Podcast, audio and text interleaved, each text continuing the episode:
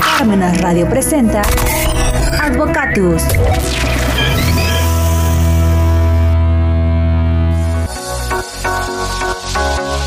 Hola amigos, ¿qué tal? Buenos medios días y como siempre, inmediatamente después de que suenan las 12 campanadas del reloj de catedral que se escuchan hasta aquí, hasta Parmenas Radio, damos inicio al programa Advocatus. Hoy, lunes 30 de enero.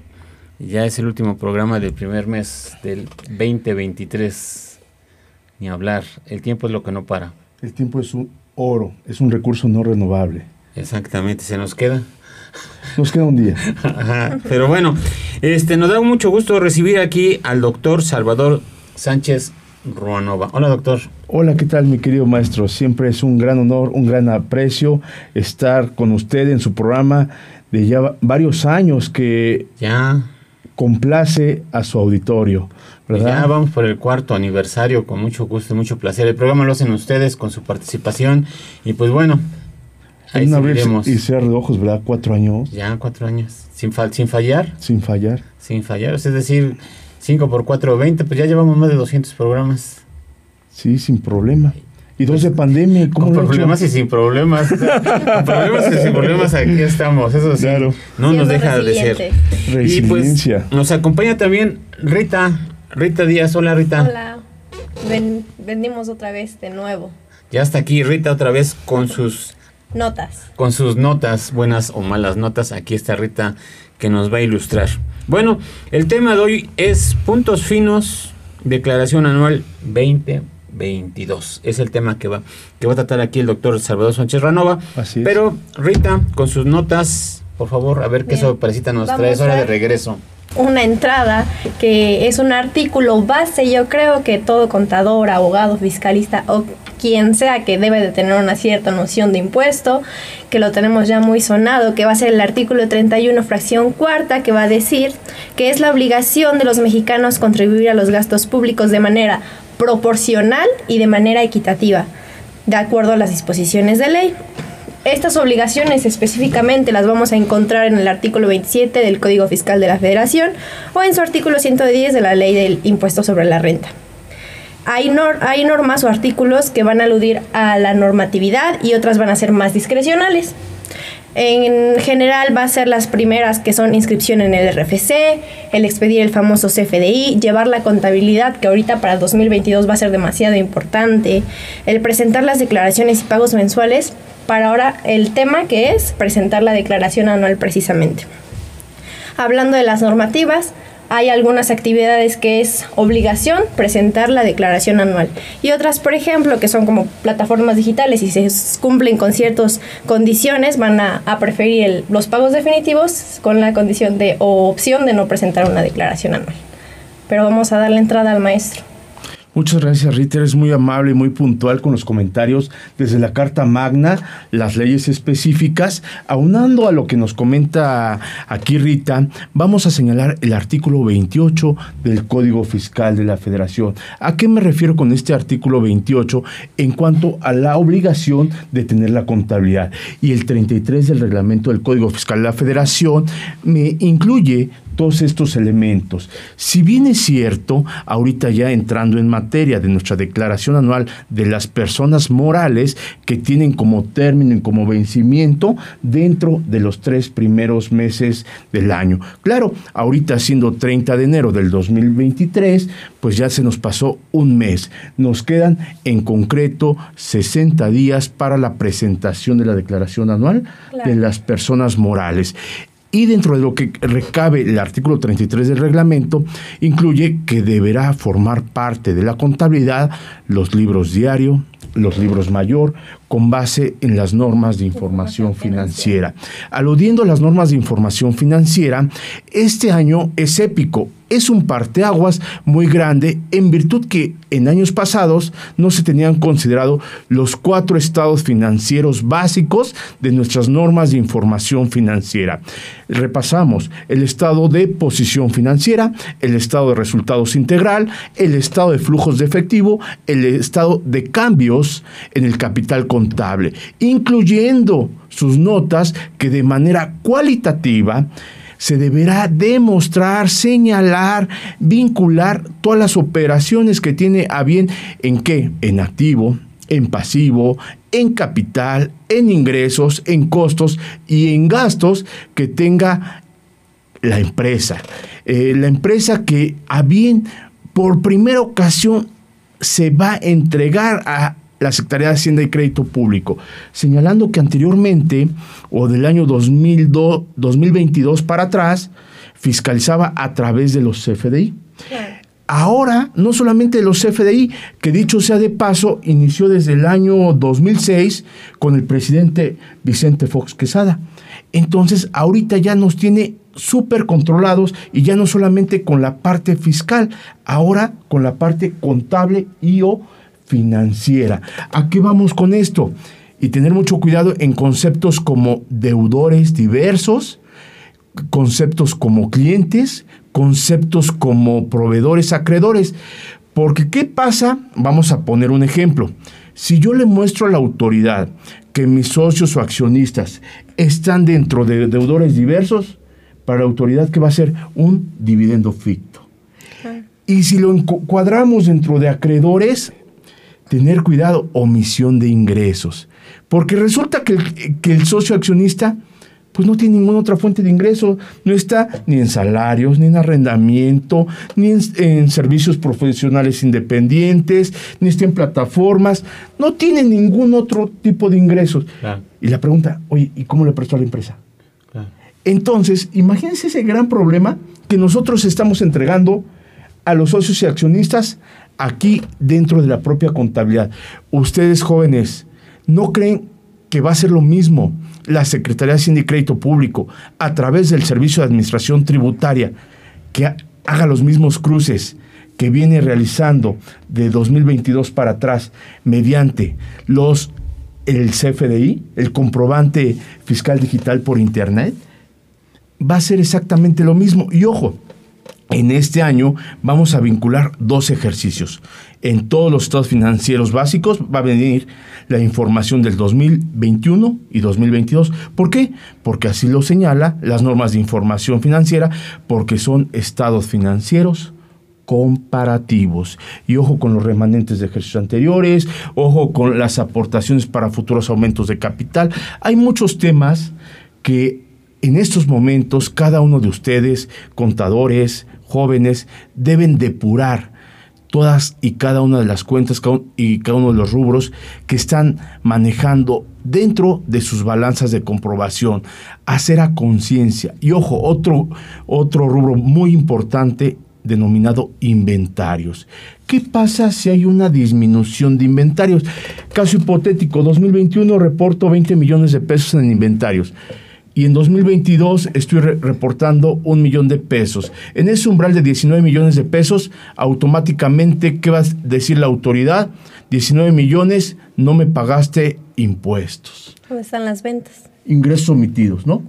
Y no solamente para ISR, Rita, sino que también para, IVA, los actos y actividades. Entonces, ¿cómo determinas esa disminución de inventarios? Te va a cruzar automáticamente la autoridad ya le está señalando toda esa información. Que si bien es cierto, la gran mayoría ha estado cumpliendo con la contabilidad electrónica, pero hay algunos que todavía no, no la presentan o no la presentaban hasta este momento que ya tenemos la obligación mediante la declaración anual de las personas morales. Y dicho sea de paso, tenemos una reglita de resolución miscelánea fiscal en el sentido que por ley te señala el último día para la cancelación de cualquier comprobante digital por Internet es al día 31 de diciembre del 2022. Pero por regla, ¿qué creen? Tenemos otro beneficio, que podrás cancelar un CFDI hasta en tanto cuanto no presentes tu declaración anual de las personas morales. Entonces vean cómo esta parte va generando, si bien es cierto, una gran obligación, pero de la misma manera te va ayudando para prevenir a priori a cada uno de tus clientes, a cada uno de los socios, accionistas, representantes legales, comisarios, contadores, auditores internos que estén dentro del corporativo, oye, para que no estén en un supuesto. Y otra de las partes que señala esta declaración aprovechar las mismas notas a los estados financieros. ¿Y qué podemos revelar en las notas? Todo lo que ustedes gusten. ¿Le suena una reforma fiscal 2022 del artículo 32 B ter al 32 B quinquies denominado beneficiario controlador? Creo yo que considérenlo, anótenlo, ahora sí que anótenlo y métanlo en su declaración vía notas a los estados financieros, quién son los beneficiarios controladores. En base a eso van a estar documentando toda la información que está requiriendo mediante resolución miscelánea fiscal. En tanto cuanto para la integración de la contabilidad, algo que viene, eh, que señalan muy bien los abogados, la materialidad. Darle materia a las operaciones que tiene, verificar si existe conforme al artículo 5 de la letra A del Código Fiscal de la Federación, si existe una razón de negocios. ¿Y qué señala como razón de negocios? Que siempre el beneficio económico sea muy por arriba al beneficio fiscal. En otras palabras, que no te estés aprovechando de la Secretaría de Hacienda y Crédito Público, que no estés realizando ciertos gastos que solamente te dan efectos fiscales sin ser económicos. Eh, yo puedo señalar un sinfín de ejemplos. Hoy sabes que pago publicidad 20 millones de pesos a esta empresa, pero ¿qué es lo que llega a suceder? Oye, te estás generando un beneficio económico de los 20 millones de pesos, estás disminuyendo la base de los ingresos acumulables en las deducciones autorizadas 20 millones de pesos, asimismo el IVA acreditable de los 20 millones de pesos. Ahora bien, eh, si tú no puedes demostrar que esos 20 millones de pesos no te van a generar una mayor cantidad de ingresos, llámese Grupo FEMSA, PepsiCo, la, empresa que usen y manden, oye, pues son empresas que requieren una gran publicidad, gran propaganda para que de la misma manera concatene y les genera una mayor cantidad de ingresos para una fortaleza para la empresa, este, los trabajadores y sea un círculo virtuoso que vaya generando mejores condiciones económicas. Y ahorita otro tema bien importante en la declaración anual, la PTU. Entonces, vamos a ver la información contable financiera, la información fiscal y la información que servirá para el pago de la participación de los trabajadores en las utilidades, que solamente se debe señalar, eh, verificar ese 10% que corresponde con base en el artículo 9 de la ley del impuesto sobre la renta, sobre la determinación del resultado fiscal y así separar de manera particular la PTU que realmente corresponden para con los trabajadores. Todo esto que te echaste de corridito, dije, bueno, no lo voy a interrumpir porque lo veo muy encarrerado. Perdón, es que me da emoción eso. Sí, muchas gracias, yo también. este, eh, hablaste del 5A, del Código Fiscal, y pues obviamente desde ahí se empiezan a, disparar las presunciones. Correcto. ¿Qué papel juegan en todo esto que vas a llenar de, información al SAT con pues, ya es completamente información financiera? Este, ¿qué papel juegan las presunciones, no? Porque esa facultad que tiene, pues está en bastantes artículos que, la autoridad fiscal puede presumir, ¿no? Cuando estabas hablando hace rato de los activos y de los inventarios y que tiene que coincidir porque si no está en inventarios ya es venta, entonces pues también este, se presume. Se presume. Y presumen las ganancias y presumen las utilidades que, que recibes por vender eres vulnerable ante tanta, ante tanta presunción. Mira, tocaste tres aspectos bien importantes. Uno, del 5 a la razón de negocios. Acá te paso la regla 5.152 de la resolución miscelánea fiscal. Anteriormente, por presunción y señalamiento, como perfectamente lo señalas, que ese señalamiento de la autoridad, una presunción que realmente no existe razón de negocios anteriormente lo dejaba de manera particular. Hoy en día ya hay un órgano colegiado. Pero ¿qué crees, mi querido maestro? Pues son 11 servidores públicos por parte de la Secretaría de Hacienda y Crédito Público. No hay un ombudsman, un contrapeso por parte, llámese de Prodecom, llámese de los contribuyentes, que se nivele, ¿no? Sí, es unilateral. Unilateral al final del día. O sea, los 11 se ponen de acuerdo y te dicen, ¿sabes qué? No procede. Pero tampoco la ley te dice, Salvo por el contrario, ¿no? Ni siquiera te dicen, oye, pues acredítame. ¿Y qué crees? Y si no se pronuncian, negativa ficta. Exactamente. Entonces, en qué estado de indefensión te van a dejar como contribuyente. Hablabas de activo. ¿Qué es un activo? Es un derecho, son recursos económicos que esperas obtener beneficios futuros. Así lo marca, lo señala de manera expresa la norma de información financiera, dentro de los conceptos que integra las NIFA. Y ojo, tener mucho cuidado en la revelación, que vienen en los postulados básicos de contabilidad. NIF a2. Y en toda la NIF serie B, bueno, pues ahí viene, por ejemplo, el estado de posición financiera, está en la NIF B6, estado de flujos de efectivo en la NIF B2, y así nos podemos seguir con todas las series de la NIF, que es tu fortaleza, es tu fortaleza técnica como contador para desvirtuar la autoridad. Mira, yo sí lo hice con una sustancia económica hablando de materialidad en razón de negocios. Existe una asociación de costos y gastos con los ingresos. Por eso sí me vincula, hay un efecto económico, porque si yo dejo de gastar este peso y centavo, pues yo no voy a tener proyección de ingresos. ¿Qué pasa si el día de mañana le dejo de, pagar al personal? Pues no va a caminar el negocio, no va a haber un negocio en marcha, evidentemente. ¿Qué, ¿Qué, pasa si yo dejo de, eh, hablando de Coca-Cola, en el momento que deje de pagar publicidad, las ventas automáticamente se caen?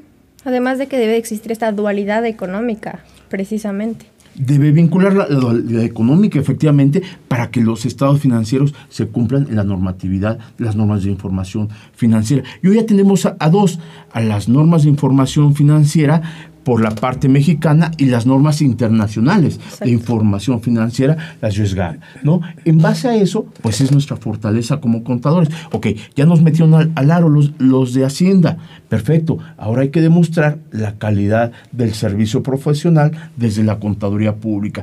Entonces, ya no podrá haber personas que solamente se dediquen a presentar declaraciones, porque ya todo mundo presenta declaraciones, se les hace muy fácil. Hasta cualquier contribuyente o eh, a cualquier persona que no estudió contaduría, pues, ay, presento ya la declaración. Oye, espérate. Pero no es algo así tan sencillo. sí, muchos piensan que es netamente fiscal de, ah, ya, mi contabilidad solamente presenta mis impuestos y hasta ahí. Pero ¿qué pasa con estas precisamente obligaciones de llevar la contabilidad, de llevar libro diario, de llevar estados financieros con base a las normas de información financiera?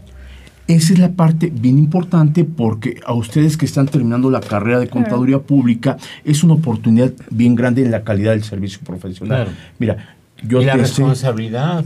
La responsabilidad. Claro, espanta. Eh, me, comentaba aquí el maestro, les presumo, tuve la oportunidad de desayunar acá con el maestro, con Rita. Por eso venimos bien. Venimos felices, contentos. Y dentro de lo que me comentaba es que hay una responsabilidad bien alta para el contador, una responsabilidad solidaria. ¿verdad? Entonces, porque quien está presentando la información dentro de esas declaraciones, que no se nos olvide, es una declaración bajo protesta, decir verdad, que los datos asentados en la presente declaración son correctos, son fiables. Entonces, ¿para qué sirven? Para tomar decisiones. Entonces, no se olvide nunca que la información financiera me va a servir para tomar decisiones. Sea, llámese un ticket que me dieron en, el restaurante que forma parte de mi contabilidad. Oye, que no cumple requisitos fiscales, no los cumple, pero forma parte de mi contabilidad. yo tengo que registrar en comidas, en gastos de representación, porque formó parte del negocio. Entonces, eh, independientemente de cualquier cosa, primero es las normas de información financiera y a posteriori el resultado, los efectos, ¿no? Entonces, por eso hablamos también del estado de flujos de efectivo. Tenemos las fuentes y la aplicación, origen y aplicación del recurso. ¿De dónde vino? ¿Hacia dónde se fue? Ahora sí, ¿qué quedó? Las utilidades, ¿verdad? Que es el remanente que nos queda en disposición para el posible pago de los dividendos de los socios, que para eso son creadas las empresas y los negocios, ¿verdad? Ojo, en estas declaraciones anuales de personas morales eh, tenemos evidentemente prellenado, precargado, lo que son los ingresos, que ya no los podemos mover, eh, tenemos también las retenciones ya prellenadas, precargadas, los eh, CFDI de nóminas, hay muchas cosas que nos está dejando sin movimiento la autoridad ¿verdad? Tener mucho cuidado para verificar. Yo los invito, contadoras, contadores, quienes estén en esta oportunidad de presentar la declaración, chequen muy bien cada rubro con cada número si corresponde, porque en ocasiones nos damos la sorpresa cuando estamos validando todos los FDI de todas las operaciones de ingresos y gastos, que creen? Ya no la, cancelaron. Atendieron eh, la regla 5134, si no mal recuerdo, no, 7... 57134 en cuanto a la solicitud de cancelación vía buzón tributario ¿Y qué creen? No lo checamos. Y automáticamente ya está cancelada esa factura de gasto. Y nosotros lo estamos considerando como una deducción autorizada dentro de la declaración anual. Hay que cuidar y proteger al contribuyente y qué mejor que la validación, la verificación. Eh, nos vamos a convertir en una cuestión de estar conciliando todo el tiempo. Vamos a conciliar los ingresos acumulables, vamos a conciliar las deducciones autorizadas, vamos a conciliar las retenciones en cuanto a retenciones de salarios, en cuanto a retenciones de honorarios, en cuanto a retenciones de servicios profesionales, en cuanto a retenciones de plataformas. Todo me va a implicar conciliar, conciliar lo contable, lo fiscal, a conciliar la parte bancaria. Entonces, eh, este, este tema tan bonito, tan emocionante como es llevar la contabilidad, nos vincula a las partes de las normas internacionales de auditoría, la verificación, constatar que realmente no estamos en un supuesto de alguna posible contingencia para con mi cliente y checar, eh, dicho sea de paso, el 69 del Código Fiscal de la Federación en cuanto a una posible simulación de operaciones que se pudiera dar en, en el listado de la lista negra del SAT que publica, oye, ¿sabes qué? Mira lo que está pasando con estas facturas que realmente ya identificó la autoridad, que no tiene activos, que no tiene personal, que no tiene infraestructura, entonces le, va a generar un problema. Entonces, eh, pues ahorita mismo, previamente a la presentación de la declaración anual de personas morales, no, no contarlas para su deducción, el acreditamiento correspondiente, mejor que ya estés curado en salud por cualquier otra situación, porque ya sabes que de antemano, si estás declarando ese tipo de deducciones, te lo va a requerir la autoridad en cuanto a la devolución, reintegro, lo que conlleva a facultades de comprobación del 42 del Código Fiscal de la Federación, en cuanto a una visita domiciliaria, en cuanto a una revisión electrónica, en cuanto a notificación vía buzón tributario. Que estas facultades, esta clasificación de las facultades cada vez es más amplia, ¿no? El código fiscal se hace cada vez más grueso de tantas facultades que se le está dando al, al fisco y pues obviamente el contribuyente pues también tiene que atender todos los asuntos, ¿no? Y con toda esa automatización que se va dando y rendición de informes, ¿qué pasa con el contador? ¿Se hace cada vez más indispensable? Pues eh, yo eh, yo siento que pasamos de... que dicen que el contador ya es una carrera que iba a desaparecer por, precisamente por toda la información, los sistemas, mis cuentas, etcétera, ¿no? Hay, hay esas versiones, ¿no? ¿Qué pasa entonces con toda esta información que nos estás dando? Todo ese, el deber. Sí, anteriormente ya nos veían como eh, un gasto no deducible, eh, un gasto que, híjole, me, lo puedo evitar, pero hoy, hoy, en día pasamos a ser estrictamente indispensables, en virtud de las exigencias que está teniendo, como bien comenta el maestro Víctor, que está teniendo la autoridad fiscal para con nosotros, y más que nada que ustedes saben que cualquier diferencia que va determinando la autoridad mediante sus big data, sus sistemas de inteligencia artificial, cruces de información, por poner un PUE en tu CFDI ya te vota diferencias, por no poner PPD, por no tener el complemento electrónico de pago, por las retenciones, por muchos temas están llegando avisos, exhortos, invitaciones, que dicho sea de paso, cambió realmente la cantidad que invierte el gobierno federal en cuanto a recaudación por los sistemas. Anteriormente gastaba sobre 80 centavos de cada peso que recaudaba, hoy cambió, eh, gasta mm, sobre 20 centavos por cada peso que recauda. Entonces le ha sido muy efectivo, eficiente, más eficaz al gobierno federal en estas formas de actuación. Entonces ellos van a seguir mandando volantes, cartas de invitación, este, exhortos. Le ha funcionado y le ha funcionado muy bien. Entonces muchos contribuyentes que dicho sea de paso, tiene 80 millones de contribuyentes, la Secretaría de Hacienda y Crédito Público, entonces imagínense y a todos nos tiene en radar, ¿verdad? A todos nos manda cartas de invitación de una u otra manera, que simple y sencillamente yo los invito, independientemente que metan complementarias, siempre verifiquen toda la información que le asista o no la razón eh, mi humilde recomendación, siempre aclárenlo vía buzón tributario, siempre. Y todo que deba ser mediante buzón tributario, las notificaciones para dar la misma atención. Mira, no te asiste la razón en virtud de que verificando lo que tengo en mi contabilidad, en mi sistema, en lo que emití de CFDI, en lo que cobré mediante el sistema financiero corresponde a tal cantidad, luego entonces no tengo diferencia alguna que eh, meter o presentar en una declaración complementaria que eh, pueda realizar.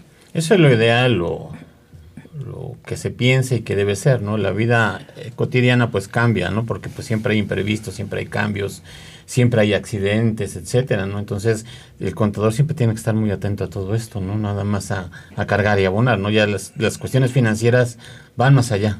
Y no solamente el contador, me parece que acá hay que hacer cuando menos una trilogía. El dueño, el abogado y el contador. Hacer esa trilogía porque si alguna de las partes no está, no va a funcionar. Y se exhorta que sea a priori de manera preventiva. Cualquier acto hecho jurídico que se vaya a realizar en la organización, que sea con la debida planeación, Oye, estamos hablando del 33 del reglamento, el libro de socios y accionistas, el acta constitutiva, que haya consistencia. El objeto. El objeto social de los que vengan en la actividad preponderante de la constante situación fiscal, de lo que se emite en los FDI, porque si algo no nos eh, coincide, ¿qué va a pasar? Pues evidentemente va a ser una presunción, como bien lo cita aquí el maestro por parte de la autoridad, que está, está realizando cierto tipo de actividades que no le corresponde al contribuyente. Últimamente en muy pocos años es otro México es otro México, es otra tecnología, son otros los sistemas, es otra forma de fiscalización eh, y, debemos ir para allá. Estar atentos, ¿no? Estar atentos. Y mira, por ejemplo, está fiscalizando a través de los asalariados. No sé si observaste, mi querido maestro, eh, que incrementó casi un 12% la recaudación en, ISR del 2022 comparado con 2023. Una de las cosas es la inflación. Entonces está aumentando todo, está recaudando más la Secretaría de Hacienda y Crédito Público. Otra, la retención de salarios. Se modifican las tarifas, aumentan y hoy en día a ningún trabajador se les entrega subsidio para el empleo. Por primera vez en muchos años. Entonces nunca había pasado. Había trabajadores que ganaban el mínimo, un poquito más del mínimo, y se les entregaba subsidio, para, el empleo. Hoy en día ningún eh, empleador, ninguna empresa puede aplicar subsidio para el empleo para disminuir el ISR propio o el ISR mediante retenciones de salario. Entonces, ¿qué es lo que tenemos hoy en día? Pues mayor recaudación. Al no modificar la tabla del subsidio para el empleo. Eso es lo que hoy en día tiene la Secretaría de Hacienda y Crédito Público. Y usted bien sabe que el año pasado se concretó eh, la modificación a los impuestos de importación el Día de la Virgen María, el 12 de diciembre. Entonces está recaudando más vía esta importación, los derechos de trámite aduanero, este, se genera masiva y más importación. Bueno, es que el comercio ha crecido brutalmente en nuestro país, ¿no? Si tú viajas el norte en la noche, en la tarde, está saturada las autopistas de tanto transporte de carga, ¿no? Sí, y también tenían artimañas, justos por pecadores. ¿Qué es lo que pasaba? Muchas veces en la aduana este, desvalijaban un vehículo, lo lo ingresaban al país mediante herramientas, mediante accesorios y acá lo llegaban a armar. Entonces, ¿qué era lo que pasaba? Pues pagando una cuota menor de importación. Entonces, sobre esas artimañas, bueno, ya se reguló porque los únicos que se estaban enriqueciendo eran los agentes aduanales, ¿no? Evidentemente, entonces ya eh, con base en los acuerdos que tiene con Estados Unidos y Canadá, ya se, se está regulando de otra manera. Entonces, por eso pasó de 7 billones a casi 8 billones de pesos en cuanto a ingresos tributarios de la Federación de Ley de Ingresos 2023 ya hasta, hasta que nos venimos a meter, hasta la ley de ingresos 2023. Pero está bien, eso indica de que tenemos mucho que platicar y además el tiempo se va volando. Mirna desde hace como 10 minutos nos dijo que ya hemos terminado, pero bueno, así se trabaja con gusto y, y, aprovecho el tiempo, ¿no? Es que es apasionante esto, claro, maestro. ¿Con qué cerramos? Ah, antes de que cierre, yo creo que tengo una pregunta importante. Hablamos mucho sobre todo este proceso que hacen las autoridades para recaudar más, pero ¿usted cree que hay un beneficio para los contribuyentes en el que no sea netamente de impuestos, sino que ahora toda su contabilidad y todo su control sea fiscal? Creo yo que es un círculo virtuoso en virtud de que ellos van a estar más tranquilos porque están cumpliendo con la autoridad y no nos van a, a llegar a requerir e improvisar sobre, oye, me debes créditos fiscales de años pasados. Entonces ya poco a poco se va alineando con base en la tecnología, su contabilidad, la parte financiera, la parte fiscal, cuando menos en esos aspectos los contribuyentes cumplidos. Porque habrá que decir, Rita, que hay mucho, hay informalidad, hay muchos que todavía no se meten al aro de los 80 millones de contribuyentes, habrá que señalarlo, ¿no? Los que ya están o estamos dentro de esta parte contributiva, pues nos da más tranquilidad. Oye, constantemente me va revisando y yo agradezco mucho a la Secretaría de Cine y Crédito Público que ha sido muy generosa con los contadores, al bien decía el maestro, que anteriormente pues ahora sí que ya, ya no ibas a tener trabajo, tenemos más trabajo que nunca y nos exigen más calidad, estar más actualizados entre las reglas de resolución miscelánea, entre las reformas, entre las leyes, reglamentos, criterios vinculativos, etcétera, etcétera. Entonces te hace constantemente seguir invirtiendo en esta bendita profesión de la contaduría pública. Fíjate que todo es apasionante porque pues efectivamente los efectos fiscales, por ejemplo, si bien es cierto, han aumentado los salarios mínimos en una forma muy generosa. Y muchos salarios que antes ganaban doble salario mínimo, pues ya están siendo rebasados por el salario mínimo. Claro. Y entonces viene otro problema también de que pues tiene que haber un aumento de salarios, revisión de los propios contratos colectivos de trabajo, porque muchos salarios que antes eran buenos ahora ya están rebasados por el salario mínimo o están alcanzados ya muy cerca del salario mínimo, ¿no? No, y, va a ser otra otra otra cuestión, otro enfoque. No, y hablar de seguridad social, las vacaciones dignas de 12 hasta ah. veintitantos días. Eh, acá se requiere, invitamos a todos los contribuyentes que se asesoren, apoyen de un buen abogado para incluir la parte corporativa. Es muy importante porque puede señalarse o ser susceptibles de muchas demandas laborales si no se regula adecuadamente y no se da protección a los socios accionistas y también... Como siempre está preparado para los cambios. Estamos preparados para lo que venga, mi querido. Exactamente. Ahora sí, ciérrale. ¿Con qué? ¿Ya no tienes alguna pregunta? No, ya es todo bien. perdonamos ya. No, pues yo nada más les agradezco muchísimo sus amables y finas atenciones y finalmente les dejo mis datos. Mi nombre es Salvador Sánchez Ruanova. Me pueden encontrar eh, de la misma manera en Facebook, Salvador Sánchez Ruanova, y en, en Twitter, arroba doctor Ruanova. Saludos cordiales a todos. Gracias. Y Rita, ¿con qué cerramos? Cerramos otra vez hablando sobre que los impuestos surgieron como una necesidad derivada de las decisiones que adaptan al hombre para vivir en una sociedad. Yo creo que es muy importante este, esta parte de Estado contribuyente y, y todo lo que lo rodea por lo que en el ISR va, hay una línea de tiempo en el que se establece primero en Inglaterra con las guerras napoleónicas, para 1921 se da el impuesto del centenario que era en una sola exhibición y solamente tributaban los, las personas que su ingreso fuera mayor a 100 pesos en ese entonces mensualmente. Posteriormente se publica la ley del ISR en 1925, viene el reglamento del ISR en 35, después se graba sobre las utilidades y ganancias y rentas.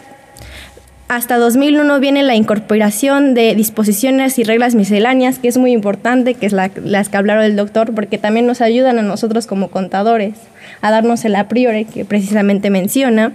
En 2010 se ubica la tasa marginal en un 30%. En 2018, en 2014 vienen estos límites de deducciones que ahora conocemos, vienen el RIF, que ahorita ya es reciclo, que se elimina, vienen estímulos fiscales, vienen también la obligación de los bancos a informar a montos mayores a 15 mil pesos, ahorita también lo, lo menciona en el 2022, que son en efectivo. Vienen las declaraciones informativas también, y además de las complementarias. Y para 2022 viene una noticia que fue muy importante, creo que para los jóvenes, que es la obligación de inscribirnos al RFC. al RFC. Y también lo muy importante que son las multas sobre facturas incorrectas, que creo que también es, una, es un tema muy importante. Y la carta aporte del traslado de mercancías que dicho sea de paso, la carta aporte va a entrar en vigor hasta el primero de agosto. seguimos en un periodo de traslado y este, los CFDI versión 4.0 al primero de abril. Se termina el, el, periodo de convivencia al terminar la declaración anual de personas morales. ¿Ya terminaron? ¿Es todo? Es todo. Ah, bueno, pues muchas gracias, muy bien. Se les agradece y nos vemos la próxima semana. Bye y mil gracias. Hasta luego.